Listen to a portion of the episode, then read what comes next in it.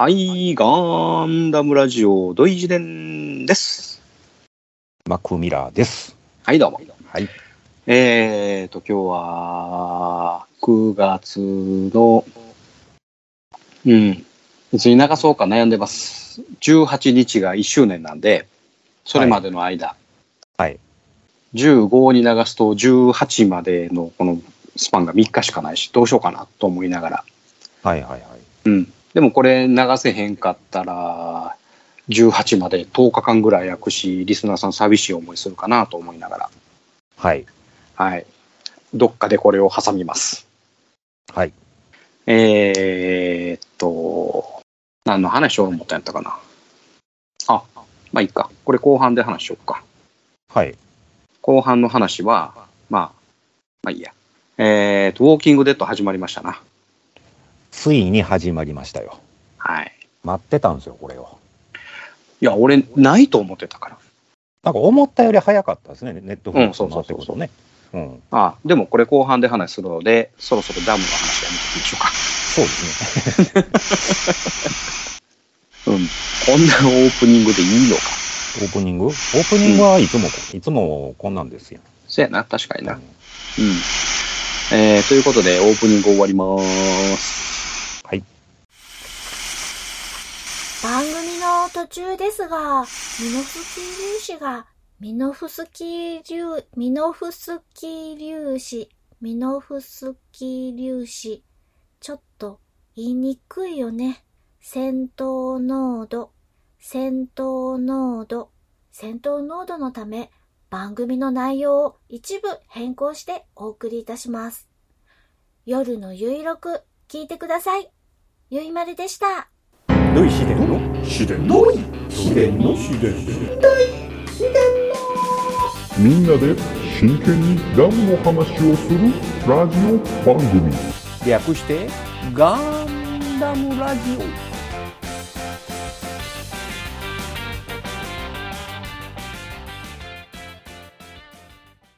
この番組は、一年戦争史研究家の土井紫伝と、アシスタントのラトキエがお送りするダムの話などをせず、ガンダムの話ばっかりする番組です。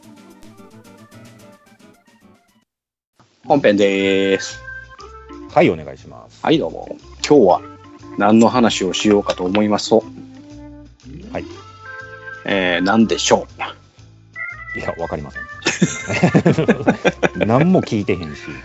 あ、そう？ん。うえー、っとね、マゼラアタックとはい。61式戦車の比較でございます。いいじゃないですか。いいでしょうなかなかないでしょう、いいですよ。まあ、比較というか、まあまあ、両方のご説明をきちっとさせていただこうかなと。はい。はい。えー、っと、マゼラアタックからいきましょうか。マゼラアタック。はい。えっ、と、今回の、まあ、あのえ、ウクライナの話、ちょっとしちゃうとすると、はい。あの旧、ちゃう、何やったっけ？ロシアの戦車何やったっけ？ロシアは、今何使ってんねやろ？え、T? 70、T T なんとか T71 か T91 かなんかそんなんやね。最新鋭ね、91かな。うん。うん。えっ、と、映画のやつはね、T51 やったっけ？ああの、有名なやつ？あ、そうそうそう。有名っていうか僕が好きなやつ？あれは T そうそう T34。T34 か。うん、T34 ああ、でもだ、ああ、それは、あれやもんね、えー第二次世界大戦からやもんね。の頃ですね。うん。まあ、どちらにせよ、あの、ああいう陸上兵器っていうのは、走行が一番柔らかいところは、えーっと、ティガーであれば、後ろ。後ろ。うん。うん。で、今のお戦車であれば、走行が柔らかいのはやっぱり天井らしいですね。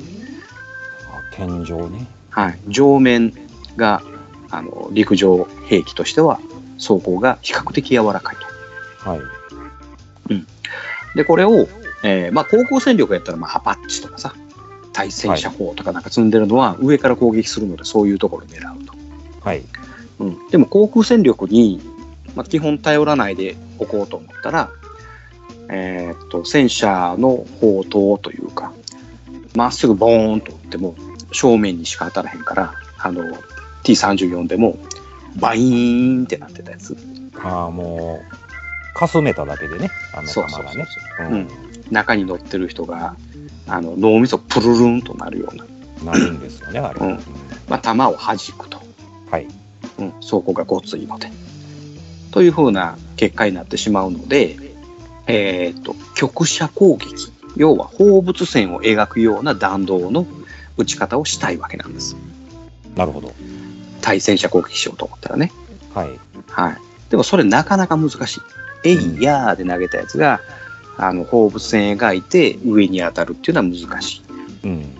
なので、コロニーに、コロニー国家であるジオン公国が、要は、えー陸戦兵器のノウハウが全くないんですよ。はい。やっぱり宇宙での攻撃、宇宙船、宇宙艇とかそういう風なばっかりやったんで、えーじゃあどうしようとしたら、あ上から攻撃したらいいじゃん。うん。ということで、マゼラアタックが、車高が高くなる。はい。で、それで、もうちょっとタコならへんかって言ったら、あ、じゃあ上飛ばしゃいいんじゃねって言われて。あ、そういう発想から生まれた。はい。で、上飛ばしゃいいんじゃねって言って、上飛ばして。はい。っていう風な案が出たら、そのまんま作ってしまったびっくりドッキリメカがマゼラアタックだったんですね。なるほど。ええ、そら普通考えへんやん。この、わあの、この現世においてね。うん。うん。で、あの、言うてみたら、まあちょっとピュッと上がると、うん。上から攻撃できるんで、うん。61式戦車の装甲の弱いところを攻撃できるよと。なるほど。これは素晴らしいねというアイデアが、ね、えーっと、実現されてしまったっていうわけなんです。はいはいはい。はい。で、えーっと、性能を申し上げましょう。スペックです。はい。はい。全長10.2メータ10.2メーターね。はいー。71式、えーっと、ごめん。74式がそんななかったよね。あれは 10, 10もなかったかな。全然ないと思う。うん。うん。で、えー62トン。62トン。はい。えーっと、乗員2人です。上に1人、下に1人。はい。えー動力はガスタービンエンジンです。ガスタービンエンジンってことは、なんかい今とあんま変わらないね。えーっと、そうですね。うんだから、あの、マフラーついてるよね。マフラー。はい。うん。でマゼラトップと呼ばれる上部砲塔とマゼラベースと言われる台車で構成されております。はい。はい。で、主武装。175ミリの無ハンド砲。でかいっすね。175ミリ。うんえーっと、一丸で120ですんでね。120ですね。はいで、35ミリの機関砲3門。うん、おうそれは、えーっと、マゼラベースの方についてますね。はい。はい。というようなのが、えーっと、マゼラアタックなんですが、えーっとね、この175ミリの無反動砲。はい。はい、これ嘘です。え、嘘？嘘です。無反動砲があんなついとったら、中に入ってる人は死にます。えっ、と、それがよくわからないですね。あその、なんでやろう。あったくさんの持ってる72ロケットランチャーやったかな ?74 式ロケットランチャーやったかああ、あの、筒のやつ。なさあさあさあさあ。はい。あれは、えーっと、無反動砲なんですよ。はい。だから、真後ろに立ったら、真後ろに立たないでください。20メーター離れてください。ああ、言うてましたね。はいだから、後ろからブシュッと出ます。うん。ということは、マゼラトップの中の大砲を撃った瞬間に、後ろにブシュッと同じような勢いで、えーガスが抜けるわけですね。はいはいはい。はい。その瞬間にパイロットはぐちゃぐちゃになります。なるほど。撃った瞬間にマゼラトップは爆発するっていうのが無反動砲なので、これ嘘ですね。無反動ではそれは無理ですよと。はい。はい。はい。で、えーどんな弾使われてるかっていうのが、えっ、と、公式で載ってます。はい。えっ、とね、薬莢ついてます。はい。で、えっ、と、団体として球団されますので、175ミリの弾が帯状に連なってる弾と、えっ、と、マゼラトップ4みたいにマガジンで球団するっていう風な方法に2回取り、えっ、と、2パターンあります。はい。で、通常、えっ、と、マゼラトップ4として利用されているのではなくて、マゼラアタックの、えーマゼラトップとして利用する場合は、175ミリの弾の団体、うん。帯ですね、帯状のやつが利用されてると。はい。で、えーっと、で、その砲塔が発射された、えーっと、弾が発射されるときは、えー後部でボルトがスライドして排莢するようなシステムが取られてます。はい。はい。なので、えーっと、ボルトが後方にずれて排莢されて新しい弾が装填するという、まあ、オートマチックな感じのうん。球弾方法ですね。はい。はい。え通常、えー、と71、えー74式戦車であったりとかは手で一発ずつ詰め込んでます。昔ながらのやり方ですね。はい。で、えっ、と、一丸式は、あるいは九丸式は、オートで入ってます。スコーンと入ってます。あー自動装填。はい、自動装填ですね。えーただ団体ではないですね。ベルトリンクみたいにはなってません。あー一発ずつやけど、はい、自動装填。そうです。えーっと、120ミリの弾でも自動装填一発ずつなのに、これは175ミリの弾がベルトリンク式になってるっていう。だいぶ場所いりそうですよね、そんなことうんだから。。それがあの中に詰まってるわけなんですね。あーまあ、だから、まあ、全体的に大きいのはそういうところもあるんじゃないかそうですね。うん。まあその可能性あります。それを抱えて、要は、えーっと、マゼラトップ4は飛んでいくわけなんですからね。と。はい。すごい推進力。で、えっ、と、通常、マクは見たことないよね。74式の、あの、大砲を撃った瞬間の衝撃波。ないんですね。ないよね。うん。まあまあ、くあの空砲ですけど、僕は 2, 2度3度ちょっと見させていただいたことあるんですけど、はい。あの戦車が後ろにドゥッとこう、ずれます。あ、ちょっとグッて動くんですか、やっぱり。うん。ドーンとね。はいはいはい。だから、あのーもちろん、それは105ミ105ミリ。リ。で、こいつは155ミリ。175って言ってませんでしたあ、ごめん、175ミリ。はい。だからその175ミリの、えー、砲、大砲を撃ってうん。飛んでいられるのか。ああ、なるほど。予測するに火薬を少なくして、リコイルショックも少なくしてっていうふうなことが考えられる。はい。うん、でであの弾の初速も低くして、なんとか飛びながら撃てるようにギリギリに持っていってるんじゃないかなっていうように考えられます。あの、前に、あったくさんも言うてたけど、うん。あの、A 点サンダーボルトの前についてる機銃、あのはいはいはい。あれを撃ったら、あのうん失速する都市伝説みたいなね、はいはいはいはい。やっぱその航空機についてるわけじゃないですか。あ、そうそうね。うん、で、あれは、その、飛びながら、飛びながら、飛びながら。でもこのマゼラトップ4は、えっ、と、ね、ホバリングしながら。ホバリングなんかやっぱ余計にね、後ろそうそう後ろ後ろって行っちゃうでしょ。後ろ後ろ行っちゃうよね。うんなので、びっくりドッキリメカでございます。できるわけないよね。そうね。175ミリって言ったら相当やで。あの、えっ、と、これもやっぱり自衛隊のあの、練習のあれを見てたら、155ミリの榴弾砲。はい。これもえぐい。あの、4本の足で思いっきり支えて、で、ドーンと打って、その音で周りの車がプルンと動いて、盗難防止装置が反応するっていうぐらいの、それぐらいの衝撃波が来るそうね155で。うんうんで、これが175。はい。すごいね、ジオンのメカニズム。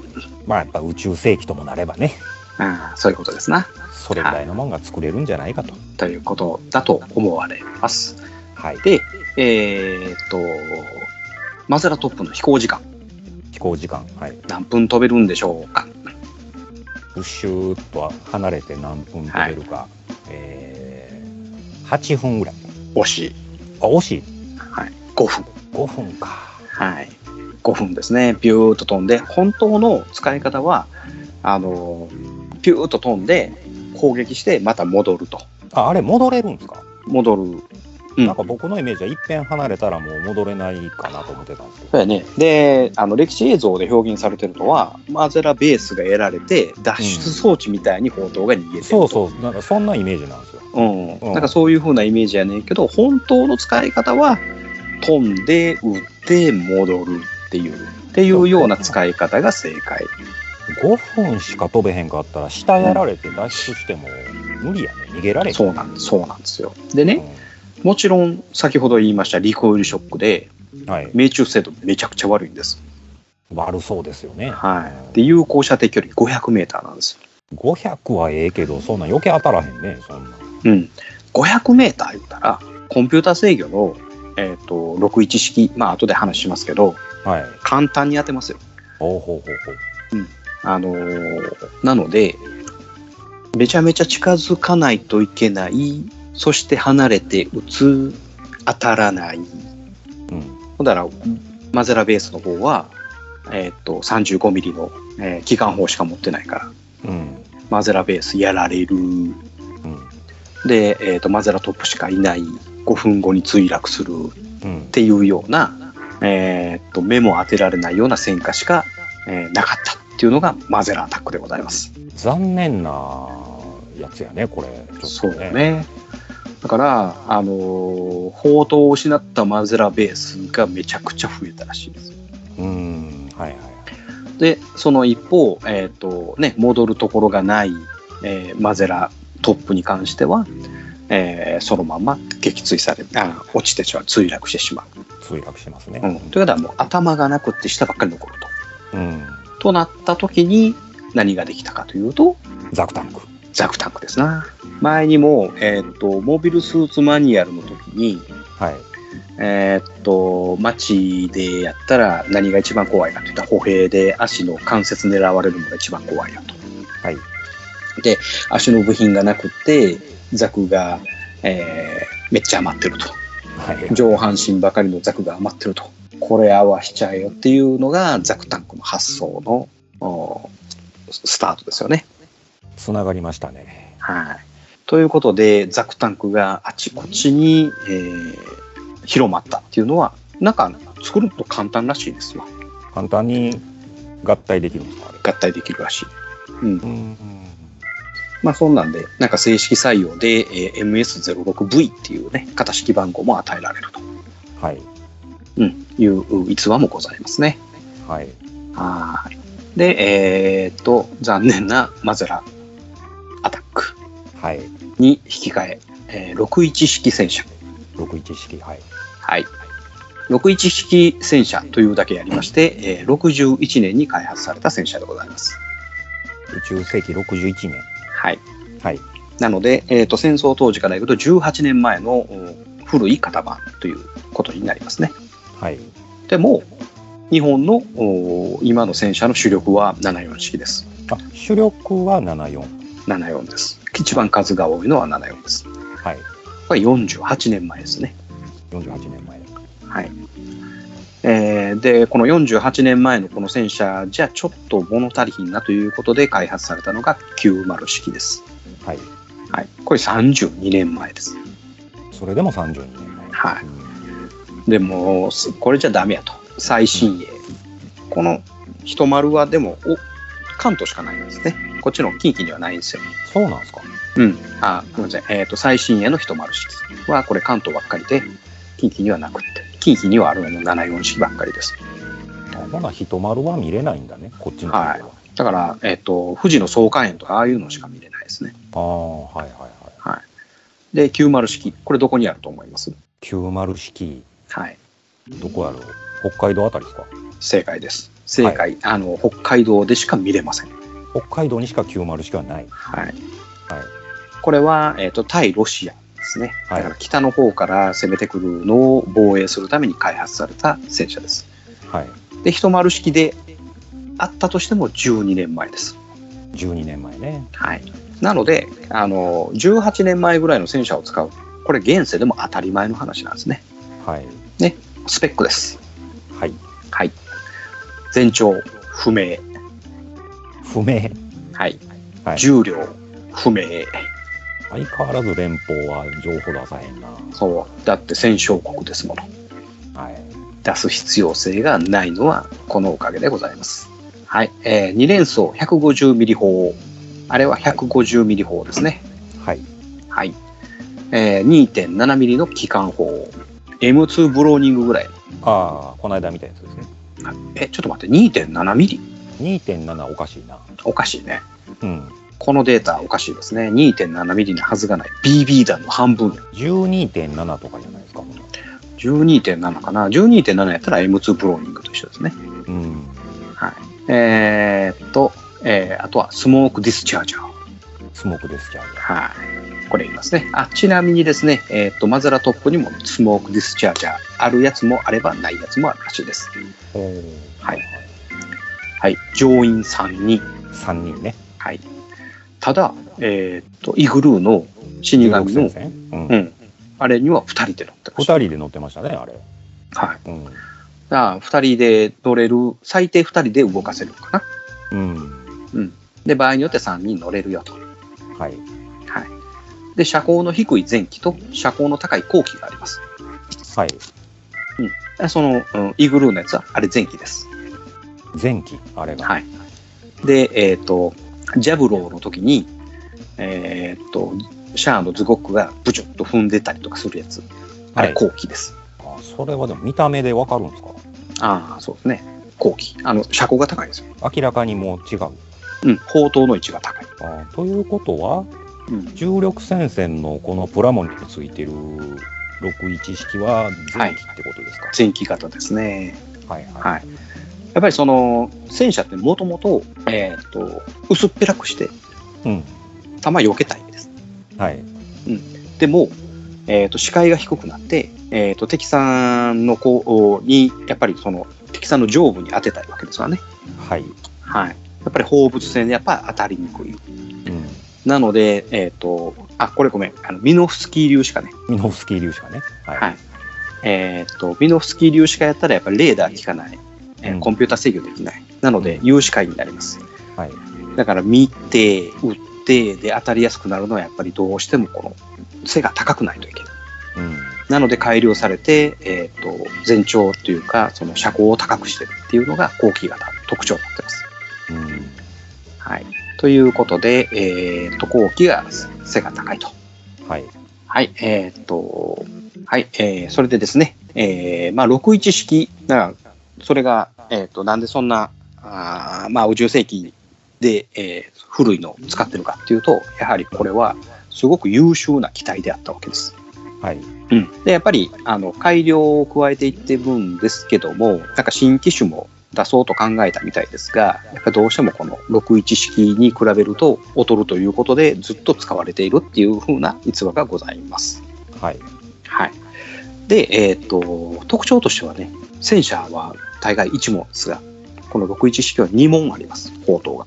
そうですね2本ついてますねはい。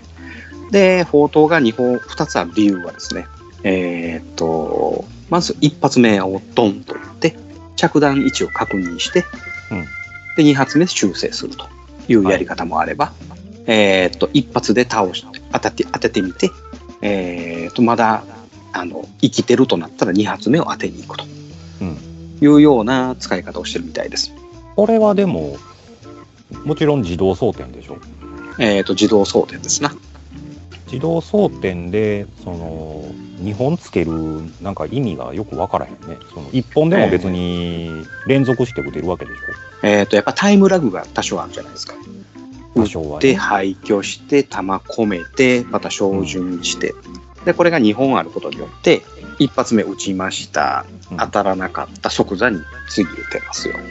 あー。ないしは、えっと着弾位置を確認しての微調整をお制御してうん。でまた撃てるよっていうような使い方ができる。はい。それはあの2問よ、え1問より2問の方がやっぱできるだけタイムラグが少ないという。うん。というお話でございます。はい。えー、とただこの150ミリの砲塔の弾、えー、と MS06 の装甲を貫くことはできませんでした。ああやっぱ無理なんだなそれは。あそれはねやっぱり18年前のこの戦車。ではい。150ミリ使っているっていうのはもう分かってますからジオンは。うん。でそれで、えー、と貫かないような装甲にしてるわけです逆に。超高スチール合金で。はい、うん。150ミリではあの貫くことができないよと。はい、ということで、えー、と弱には歯が立たなかったということですね。至近距離でも無理至近距離、あのその距離にもよります。ただ、あの、見えてる範囲でザクと戦おうと思ったら無理です。あーなぜでしょう？なぜでしょう？はい。ちょっとわかんないですね。機動力が違うからです。ああ、すばしっこい。そういうことですね。ザクの方がね。はい。あの、えーっと、コンピュータ制御できません。今、ミノフスキー粒子化なんで。はい。はい。なので、動いてるザクに向かって、砲塔を一生懸命動かさなければいけません。うん。そうしてる間に、向こうがジャンプして上から攻撃してくるわけです。うん。そうすると、ひとたまりもございません。はい。なので、至近距離は不可能です。なるほど。で、ある程度の距離を保って撃つと、この150ミリではザクの攻撃は、あー走行は貫くことができないというのが、えー、と現状でございます。はい。はい。えっ、とね、61式がですね、最も活躍した戦いがございます。はい。それは何の戦いでしょうか？えーっと、あれですね。マクベのとこ行ったやつやね。ああ、そうですね。はい。はいオデッサ作戦ですねあ。オデッサ作戦。はい。はい。で、オデッサ作戦にですね、えっ、と、大量の61せ61式戦車が、えー投与されております。はい。はい。で、えーかなりの激戦、くぐり抜けた61式戦車で生き残ったのは約20%と言われております。うん。はい2割ね。うん。そうですね。うん。でも、おーすごく、えー生存率低いですな。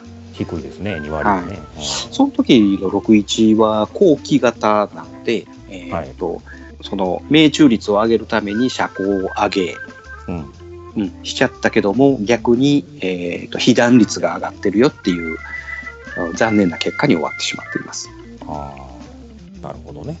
はい、だからミノフスキー粒子っていうのは戦い方を変えたんだなっていうのがこれでもあの予測ができるお話ですな。もう、二次大戦ぐらいに戻ってるわけですよね、要は。もう完全に戻ってますね。えーねミノフスキー粒子があるから。うんそうそうそうそうそう。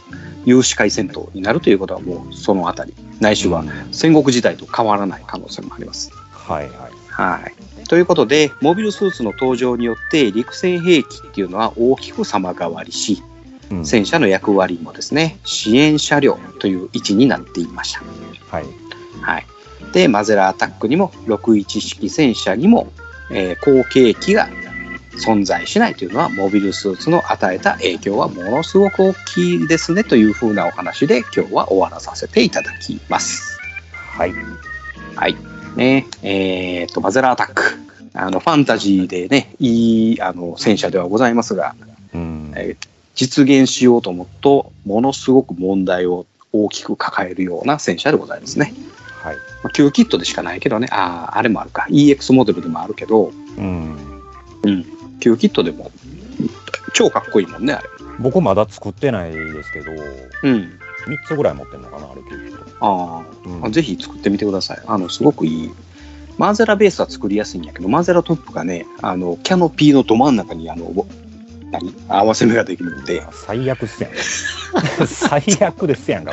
あれをね、どうするかっていうのが、やっぱりそのモデラーの中で一番大変なところ。で、P の真ん中ってあかんですね。そう。で、かつキャノピーのその真ん中で、えー、段ができて、こう埋めようと思うと、そのフレームが全部なくなる。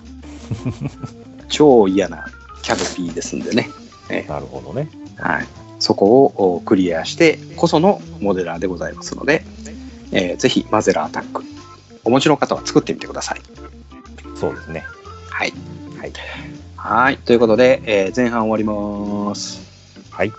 チャンネルはそのまま、マゼラアタック、発信配信するよ夜のゆいろく本当だべし、いいんでしょう。はい。配信するよ夜のゆいろくそれでは皆様、聞いてみてねはい、後半です。はい。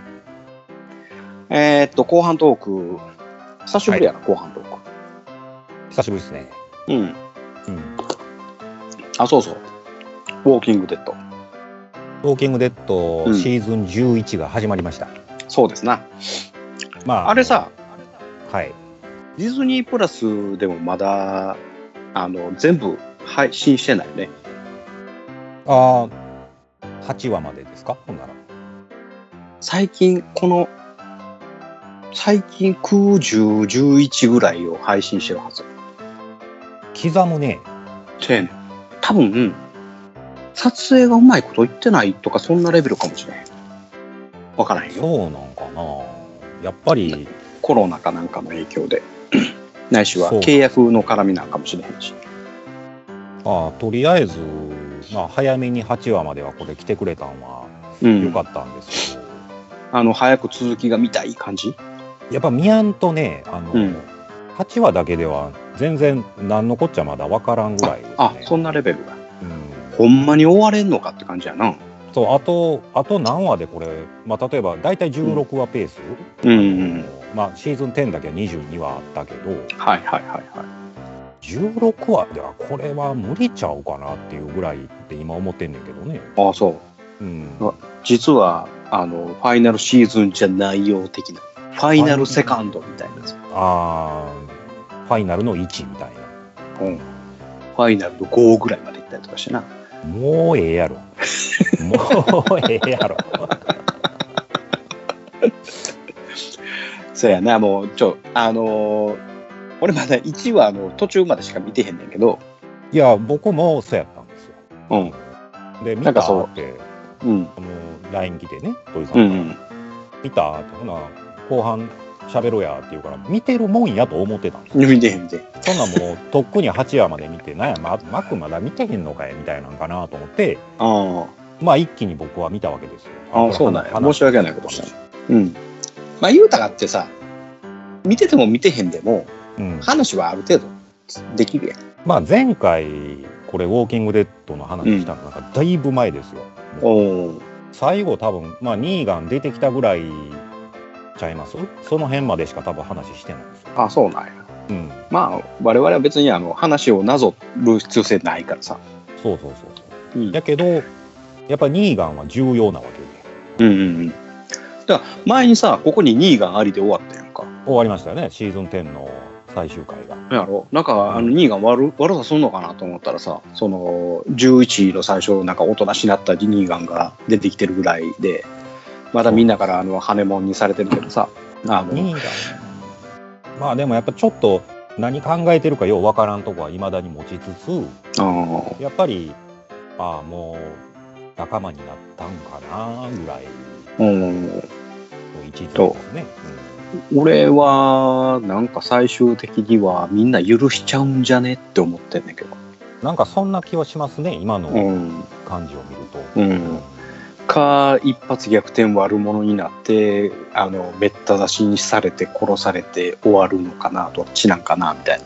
まあありがちやけどいいやつで死ぬのかなっていううん。最後は、ああ、ああ、みんなのために。うんみんなのために死ぬとかなんかそんな、へーまああるかもしれんねにああ、なるほどな。ううんん。でも、ゾンビの鮮度がもう、究極までいってるやんか。言ってますねもう、うん。うんもう、新しくゾンビになれへんにやったら、もう朽ちていって、ゾンビはおれへんっていうような世界が来て、結局この物語終わるんじゃねえかなって思ってんだけど、俺の中では。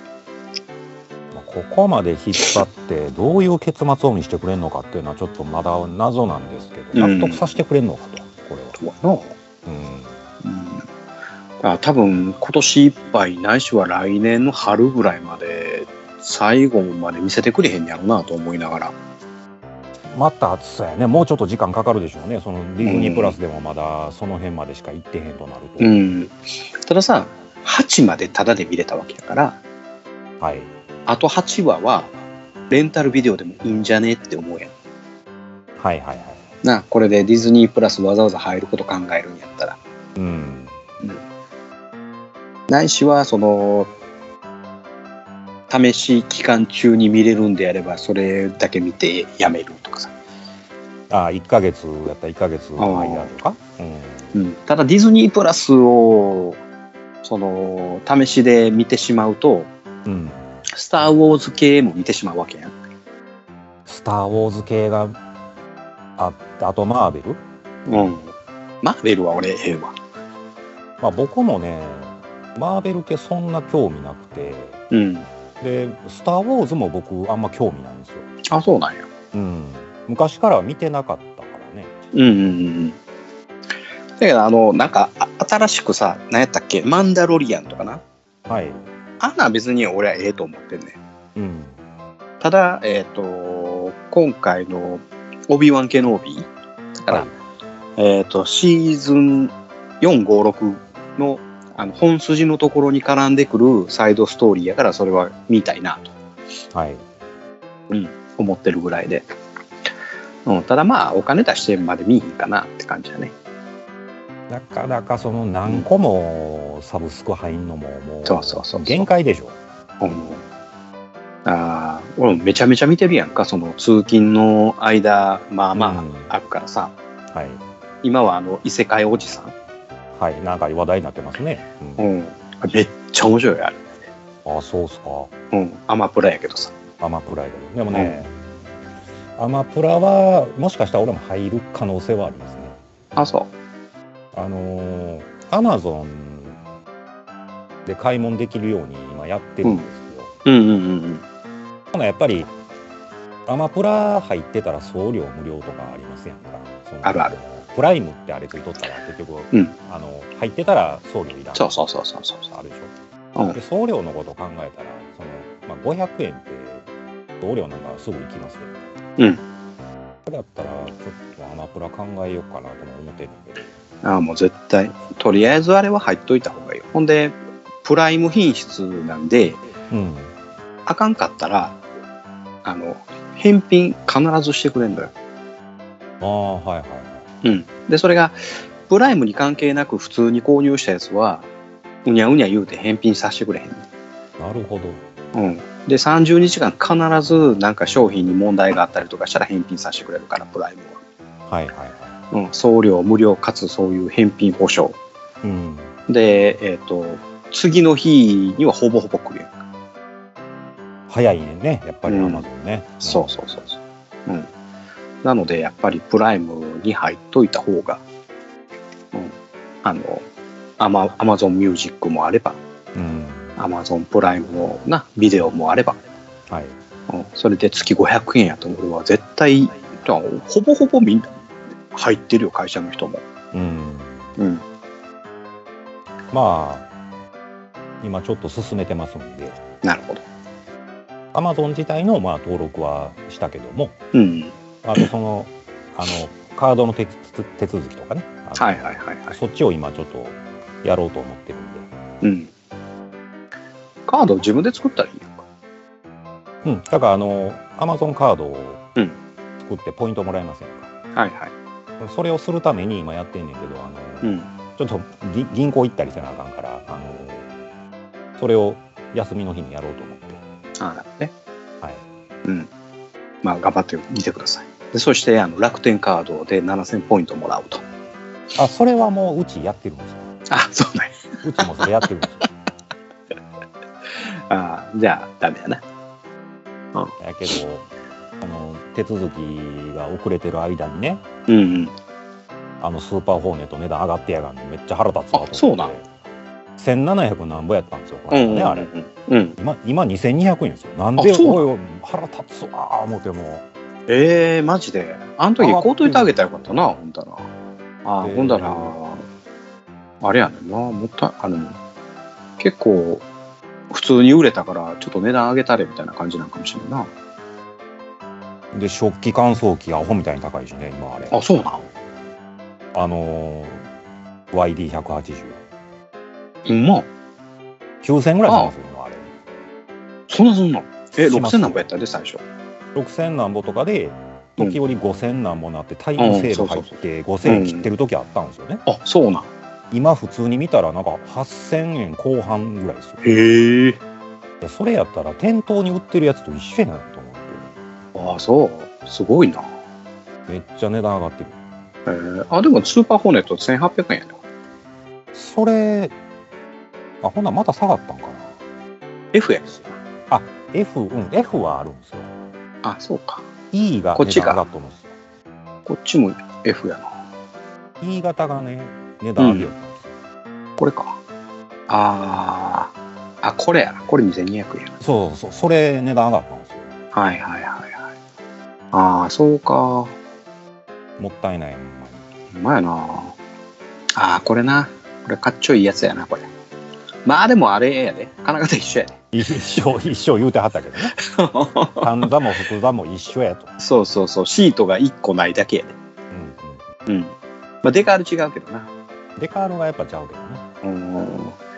やっぱりちょっとなんか物が高くなってるよな。上がってきてますって。ほんまに。そうか。YD500 そんな高いんや、今。残念。あれは残念だわ。やっぱタイミングやな。タイミングやね。うんで、エアブラシもやっぱ高なってるな、前よああ、そり。う。やだね。俺なんぼでこうたんやったかな。さすがに、だいぶ前やもんな。うん。もうだいぶ前ですよね。うん、もう1年以上経つかな。うん。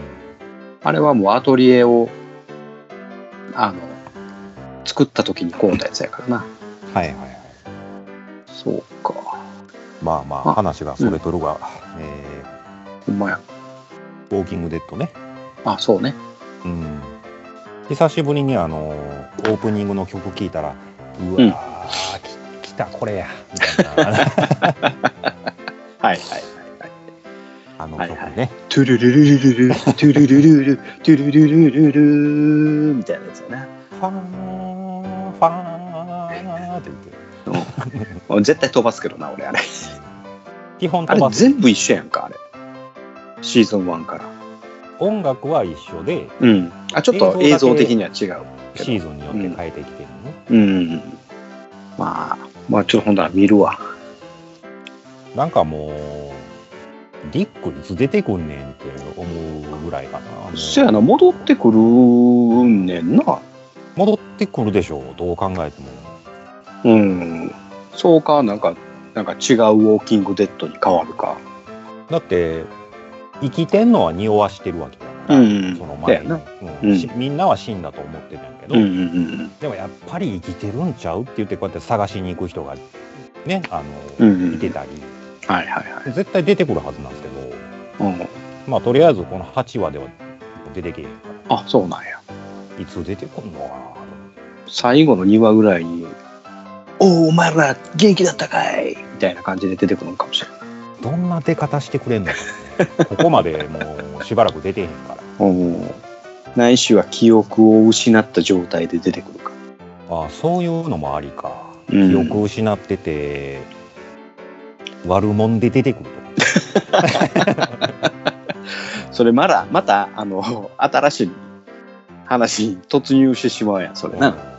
うん。で、それが最終回でそういう風な出方をして、えーファイナルシーズン終わりみたいな。終わって、うん。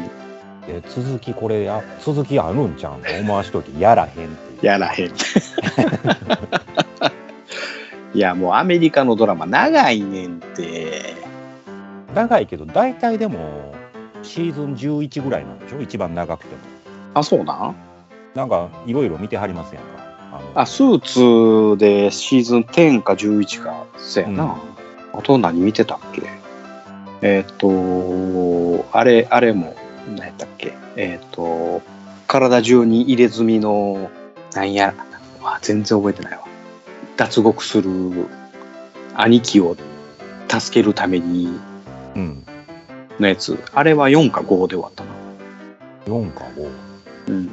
あとそんなもんちゃう？俺、海外ドラマ見てた。やっぱりでかん 10, 10超える言うたらよっぽど長いんかな。ないな。セックスシティとかもあれは長いのかな。あ、ビバヒルは長かったよ。ビバリーヒルズ青春白書。あ、それは長い。あれは長かったよ。たくさんあったよね。うんあ、それでも十何シーズンなんかなちょっとよくわからないけど。なんか高校生が大人になって、それでなんやイチャイチャするドラマになってしまったけど。まあ、長なったら当然年取るからね、みんな。そうそうそうそうそうウォーキングデッドでもその、だいぶ年取ってるやん。そやな。うんまあカール亡くなったけど、女の子の妹は結構、結構大きかったな。もう、やっぱりそのシーズン10までのうん。あの子と今の11の子で見たら、やっぱ、あ、大きなってんなって、なんかあ、わかるそうなん時間経ってるからね。はいはいはいはい。そらそうやわな。うんうん。あの、あのちっちゃかったカールがあんだけでかなってんねんからね。も そうやな、ロン毛うになってて、なんか一丁前の男の子になっとったけど。うんなったんやからね。うん。まあ、カールは殺さんでもよかったと思うけどな。まさかのカール、死んでしまったね。まあ、忙しかったんかな。そうなんかな。契約切れたんやろな、多分。忙しなったかもしれんね、あの子うも。ん。で、あのーあの人もな、なんか、あの、えっ、と、アジア系の顔した男の子。あの、グレンの子？あ、そう、グレン、グレン。グレン、うんグレン、まあ、だグレンも子供今いてるからね。あ、あ、おったな。あ、はいはい。まだちっちゃいけど。うんそうやな。チャイニーズ系の顔した男の子おるな。うん。まあ、うん。まあ、死ん、死なんでもよかった子が、やっぱりな、ウォーキングデッドにはいっぱいおったな。いっぱいおったし、あもうしんどいとこいっぱい見てきたし、そうやな。まあ、ここはもう完走せなあかんと。うん。俺まだ、あの、1話の途中しか見てないけど、ミショーン出てた。ミショーンも今いてないんですね。だからそれが、え、なんでやったっけ？と思って、ちょっと見直そうと思って。あ、あれか。あれに行ったんや。なんか、えっ、と、島に行って、あ、船乗って、行ってまだ帰ってきてないな。。結局、リ騙されて。ック、え、リックを探しに行ったんじゃなかったっけ？いや、いや、違う。なんかの、なんかの情報があって、ここで船で渡っていったら、監禁されて、ほんで、そいつら全部倒したんやけど、まだ戻ってきてないはずや。多分ね、ほな、そこにおったやつやわ。あのー黒人のうんお。っちゃんおんねんけど、うんうんうん。で、ミショーンのことを知ってるみたいなああ。位置づけのおっさんが、あ、多分そこにおった人やな。うん。なんとなく思い出してきたかもしれない。帰りの船がないんや、ミッション。で、そのおっさんは今、うん。こっちにおるんですよ。あのああ、そうなんや。アレクサンドリーにね。うん。で、ミショーンは帰ってきてない。ああ。うんまだ後半また合流するんだよな。でも、あの、いろんなとこで各自動いてますやんか。あうんの大体、はいはいはい。この人らは今こんな感じ。この人らはこんな感じって、それをずっと転々していくから、うんうん。まだその、どこで繋がるのかがね、あの、あ絶対繋がるとこあるはずなんですけど、あ。はいはいはいはい。分からへんんですよ。うん。あの、友人かてうん。何人かでこう、あの、相手なし無線してた相手のとこ行きましたやんか。はいはいはい前にね。はい。ほんで捕まって、うん。うん。あの、そっからの先がこれまたって今やっとるわけ。はいはいはいはい。それがシーズン10の途中でそこで終わってたやんか。終わったはずなんですよね。うん。で、それにプラスアルファ、あの、えー、ニーガンが、えー、えー、だっけ？の、なんか4、5本後から出たやんか。4、5本か、うんうん結構。うん。うん。だそ、そ、そっから、えーその、その前の終わり方がなんかその、なんか、無線の人とやり取りしに行って、なんかこう武装がものすごく、うん。あの、ストームトゥルーパーみたいなみた。たいなね。うん。に、バーって捉えられて。はいはいはい。なんかその辺で終わったんかな。前そうやね。うん、せいせいせいせい。だからそれはそれで今、あの、進んでいってるんで、うん。でも、あとはその、まあ、あの、マギーが、マギーが帰ってきとったんよね、あれ前。うんうんうんうん。どっか行ってたんやけど。はいはいはい。あ、そうや。こう、うん。で、それでニーガンを見て、まだ生きとったんがやな、みたいな感そう、じでな。もう、なんで生かしとんねんと。うん。なんかそんなんやったな。だから前回の終わりぐらいかな。そうですね。なんかその辺も、この、まあ、マギーと、あの、ニーガンの関係性とかも、まあ、描きつつ、うん。ど、どこでこう全部繋がってくれるのか待ってるんですよね。なるほどな。うん。ということは、もう8話までではまだ全然繋がってないわけやな。繋がらないね。まだうんうん。うんあと残り8話があるわけや。最低残り8話はあって、でも8話じゃ無理やな、これ絶対。そんな急展開ないわ。そんな、このペースでいってたらうん。無理ですわ。あと8話。えー、そっからもう畳みかけるようにダダダダダダってなるんじゃん。もうそれかもうシーズン11だけ50話ぐらいあるかも いや、可能性はなきにしもあらず。それ、それ、ワンシーズンちゃうやん。うん。ああ、でもな、無情にもバサッと切るのもある可能性もあるからな。まあ可能性としてはありますね。うん。24の、えっ、と、一番最後のシーズンなんかほんまに畳みかけるように終わったもん。あれもでも、8ぐらいまであんの？8、8やったかな？いや、10近かった。うん。なんかそれが、えっ、と、通常やったら24話やんか、24。あ、24やからやっぱ24話なんですか？そうやね。ワンワン 1, 時間ずつをあそうか。1時間ずつって言ってるから、そうや24話あってんけど、ファイナルシーズンは12話で打ち切られた。半分か。せや。やってはいけない12時間後みたいな。最後のあっちゃみたいな。が打ち切りって怖っみたいな感じだ、まあもうあんだけ人気出て、うん。まあやっぱ落ちていったんでしょうね。そうやな。もうあのジャック・バウアー役のあのキーファー・サザーランドがさ、うん。もう天狗になってしまって、めちゃめちゃギャラ上がったって有名ですもんね、うん。あれ。そうそうそうそう。でかつあの酒に溺れてしまって、はいはうん、であれだけ人気あったのにな映画では全然出てけえへんし。い。映画で見ないですね、あの。うんまあ、ちょいちょいドラマでもあるけどそんな長続きするようなドラマになってないし。だからも。う、あのうん。残念なことにもうなジャック・バウアーといえばあれになってしまってるわけやからさ。何の映画を何のドラマを見ててももうジャック・バウアーとしか見えへんわけやんか。うん。あもうあないなったらあかんな。まあ逆にその方が印象は強いのかもしれんけどね、いろんなんで。うん。もうもう俺はジャック・バウアーや。みたいなうん。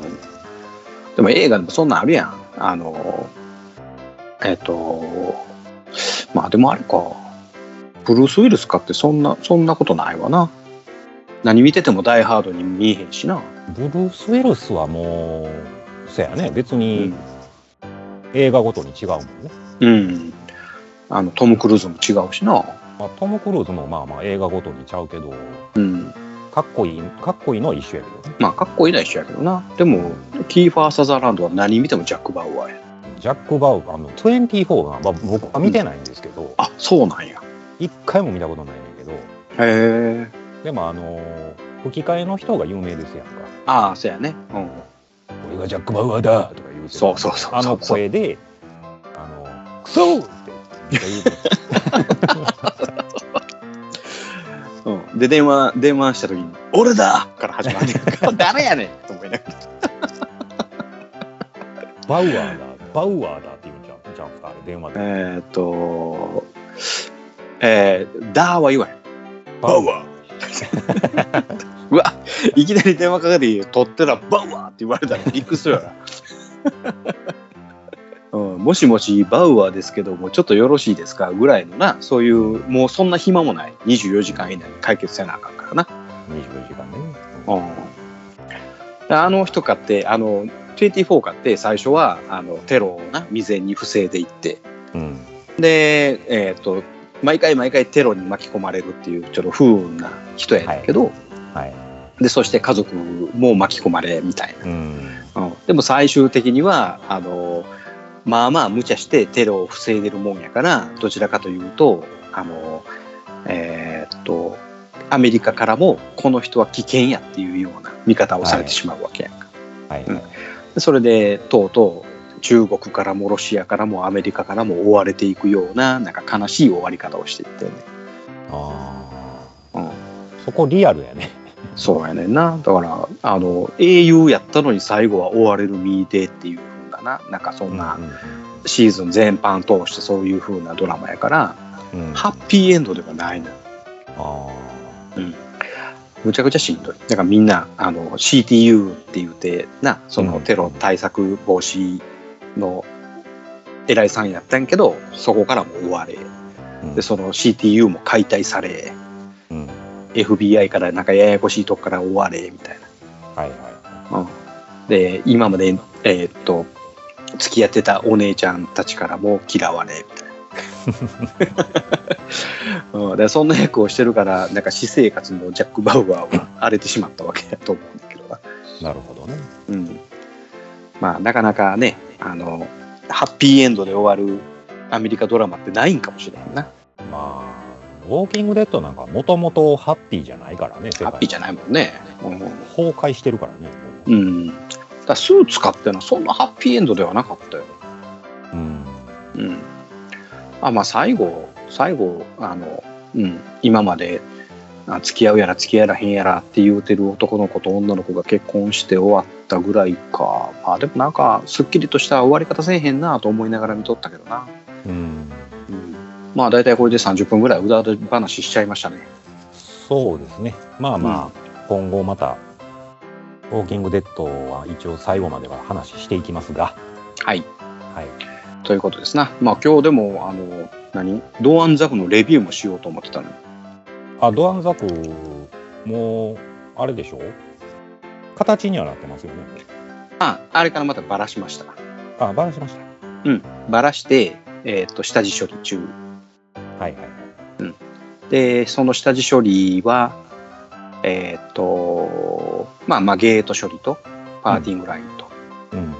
えー処理してで、えっとショルダーアーマーがあれ後はめ加工をして、うん。うん。とりあえず加工が終わったぐらいかな。はいはい。だから後はめにパカッとはめれるように一応直しました。まあ一応、まあこちらもあったくざくできたんで、はいはい。まあ次はちょっとドアンガンダムに取り掛からないああほんまや。と。うん。ドアンガンダム。うん。でコナタンがジオラマベース作ってくれるっていうからそれもせかしとかなあかんねまさかそんなん作ってくれると思わへんから。うんで3人の共同制作になりますんでまあとりあえずちょっと仮組ですね。あのうん仮仮組はパチ組でバーッと組んで、うんうんどう塗り分けるかを考えて。うんうんまあでもガンダムの場合ね、これ、うん仮組しますやんか。はいはいオリジンガンダムにしかならへんよね。オリジンガンダムにしかならへんと思う そう。あの何が違うかと言ったらデカールが違う。デカールがちゃうってことは、もう最後の、だいぶ最後の方までいかんと、あ、うん。これがドアンガンダムかと分からへん。うん。そうそうそうそう。あでも作ったことあんねんな。オリジンガンダム一回作ったけど、僕が作ったのは、あの、キャノンついてる方やから。ああ。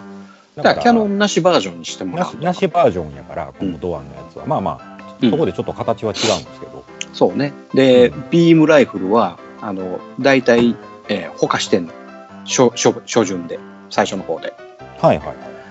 うん、でえっ、と何？えっ、とビームサーベルの日本持ち。はい。があの映画の中ではなるほど。お多いし。なのでそのあたりもちゃんと再現してください。はい。まあでもガンダムは備え合わせ目気にせんでええって、なんか聞いて、聞いてたのもあるし、まあ自分が組んだ時も気にならんかったから、うんだから多分モールドでうまいことやってんだようんなんか楽そうかな？って勝手に思ってんだよね。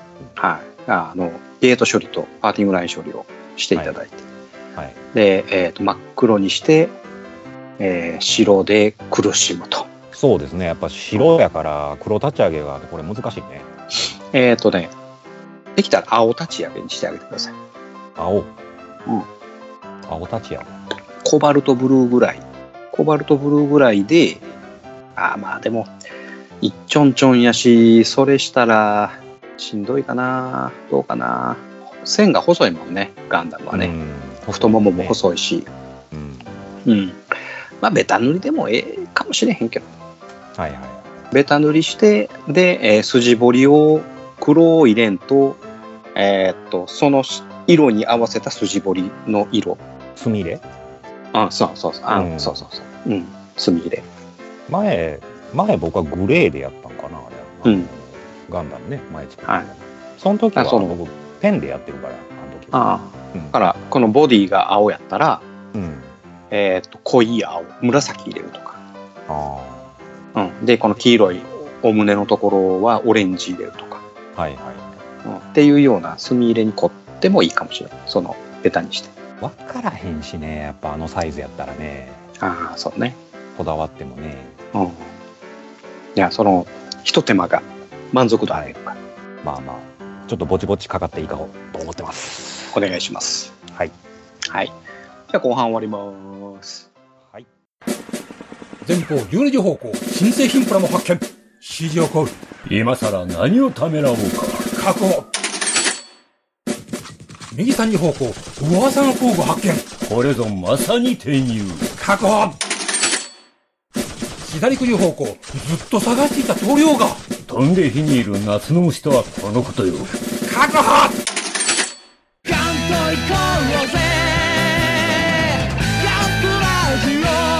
年金足ります？まだじゃ。はい、後半でーす。後半？あ、じゃあ。はい、エンディングでーす。はい。はい、エンディングです。えーっと、今日は久しぶりにうだうだトークと、テーマトーク。いや、久しぶりでもないんかな。まあ、収録が久しぶりっちゅうだけなんかね、収録、この普通の収録がなんか久しぶりなんかなっていう。そうね。うん。ということで、えー、あ、まあ、先週も普通に撮ってるから、うん。まあ、日本撮り。りっていうのがバレるから、はい。まあ、それはもういつものことなんで。そういうことですね。えーはいえーっと、久しぶりにゾンビの話しましたな。まあ、そうですね。ウォーキングデッドやけど、まあ一応ゾンビ話久しぶりにして、うんうんゾン,、まあ、ゾンビ話っていうか、ほとんど24の話したような気がする。うん。なことない。うん。まだ俺、でも見てないね、もう。あーでも、うんまあ、あっちゅう間に8話終わっちゃうんで。あ、そうだよね。ううんこの間、俺は、あの、スワットの21はあっという間に終わったからね。ん。うん。見始めたら早い。あれは早いね。確かにそれはあると思う。うん。まあ、そういうことで、えーっと、今日は何で落ちていただきましょまあ、ちょっと久しぶりやったんで、あのはい大体、はい。あの、う。あ、もう決めていただいてる？うん、整いました。では、落ちていただきましょうか。はい。はい。えー、それでは、マクミラーさん、よろしくお願いいたします。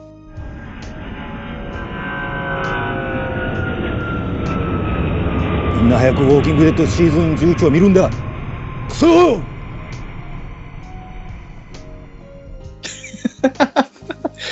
ジャック・バウアーとして落ちていただきました。見たことないんやろ見たことないねんけど、あの、好きなんよ、それ。ジャック・バウアーの吹き替えは大好きなんです。ああ、なるほど、なるほど。大好き。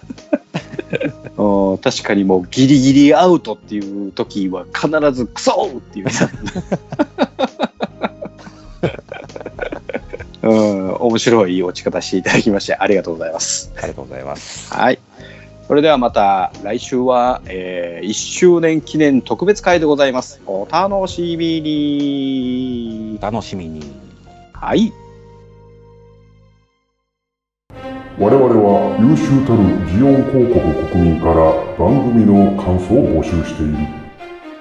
ハッシュタグガンダムあるいはハッシュタグドイ試練をつけてツイッターでつぶやいていただきたい。